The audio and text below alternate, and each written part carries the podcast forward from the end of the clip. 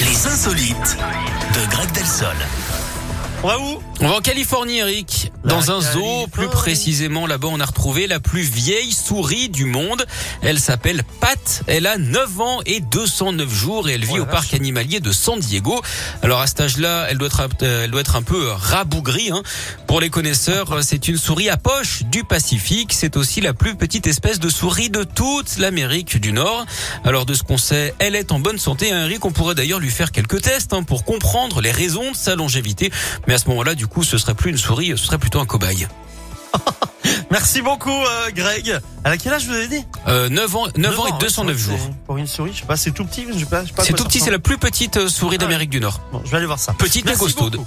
Ben oui. Merci beaucoup, euh, Greg. Mais de on rien. se retrouve tout à l'heure à 11h. À tout à l'heure. À toute. Malo et Lina Sex arrivent.